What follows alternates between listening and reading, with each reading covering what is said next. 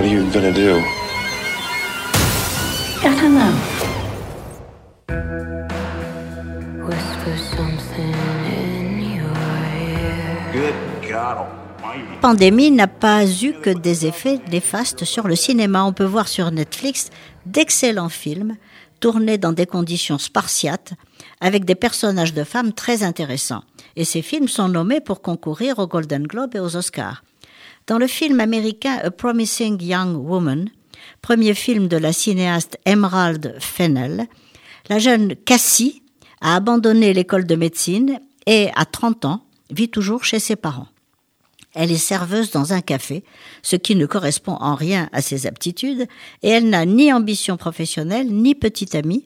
Son seul hobby est de s'habiller une fois par semaine pour aller dans un club où elle feint l'ivresse pour se faire aider par un homme. L'homme devient inévitablement entreprenant, il profite de la situation, alors elle se rebelle et lui laisse un message cinglant qui le fera réfléchir avant de tenter de nouveau l'aventure.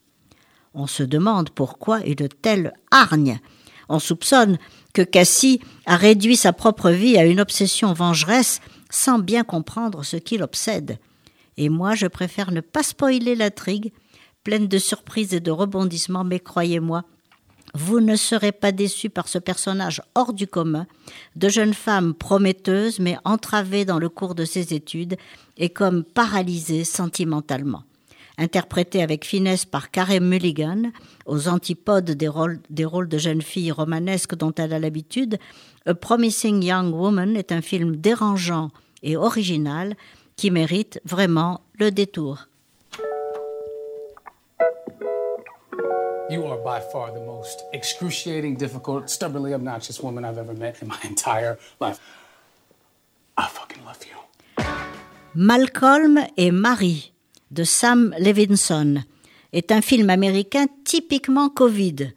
Deux personnages, un huis clos en noir et blanc, et le film se déroule en une nuit avec une photo mais magistrale et une bande originale, mais alors à tomber. L'intrigue est simple et tout est dans les dialogues superbement écrits. Un cinéaste, Malcolm, rentre avec sa compagne d'une avant-première, au cours de laquelle son film a rencontré un éclatant succès. Mais il a fait une erreur. Lors de son discours de remerciement, il n'a pas cité Marie, alors qu'elle s'est investie à ses côtés et que le scénario est même inspiré de sa propre vie. S'ensuit une nuit d'explications et de disputes entrecoupées de moments de passion entre deux magnifiques comédiens, Zendaya et John David Washington, le fils de Denzel Washington, une nuit au cours de laquelle ce couple met tout à plat, ressentiment, rancune, blessure d'orgueil, tout y passe. Le jeu d'acteur, en particulier celui de Zendaya, est super, mais attention, le film est beaucoup plus dur qu'on pourrait le croire au début. Il ne s'agit pas d'une querelle d'amoureux, ni d'une simple scène de ménage dans un film sur les épreuves normales d'une vie de couple. Non, Malcolm et Marie parlent d'emprise dévastatrice, d'abus de pouvoir, d'une relation douloureuse avec un prédateur qui se dévoile peu à peu. On découvre peu à peu que ce ne sont pas deux personnes qui se disputent à l'intérieur d'une relation normale, non. Il s'agit d'un pervers narcissique et d'une femme qui essaye de survivre et toute la tension est créée par le besoin de savoir si Malcolm va ramener Marie à la dépendance ou, ou si elle va réussir à s'en émanciper. Ne manquez pas Malcolm et Marie de Sam Levinson, c'est un très grand film.